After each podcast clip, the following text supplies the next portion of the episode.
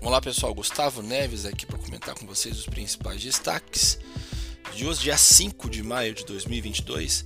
Tivemos aí é, como principal destaque ontem Super Quarta, né?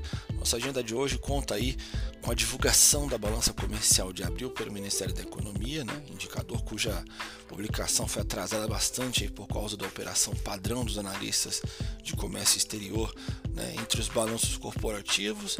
A noite de amanhã traz os resultados aí da Bradesco e da Petrobras. No exterior aí a União e a Organização dos Países Exportadores de Petróleo, a OPEP, né, e seus aliados aí né, faz, farão uma reunião ministerial e o Banco da Inglaterra, o BOE, né, anuncia a decisão de juros. Tá? Ontem aqui no Brasil nós tivemos aí a, a, decisão do Copom e do Fed também mudando a direção bastante do mercado depois do Powell afastar uma chance aí de uma alta muito elevada acima de 0,75%.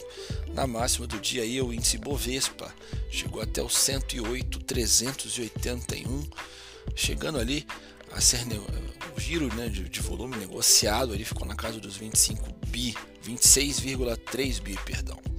Do lado das empresas, o destaque positivo ficou por conta das empresas ligadas ao setor do petróleo, né, depois aí do movimento pressionado aí, impulsionado pela forte alta dos preços das commodities, enfim, né, depois da União Europeia propõe embargar né, a importação do petróleo russo, combinando aí com a queda do dólar também.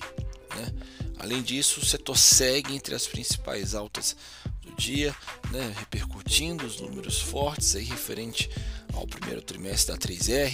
Né, na ponta oposta nós tivemos ali é, o setor aéreo também, né? Nós tivemos também né, depois a decisão do Fed, as ações do setor de consumo e tecnologia dando uma aliviada, estavam sofrendo bastante, sendo bastante amassadas, enfim. Além da alta de 50 basis points na taxa de juros americana, o Fed anunciou que vai fazer um aperto quantitativo em junho desse ano, né? E atualmente o balanço do Fed é equivalente aí a um terço do PIB dos Estados Unidos, é mais que o dobro do tamanho na época da pré-pandemia.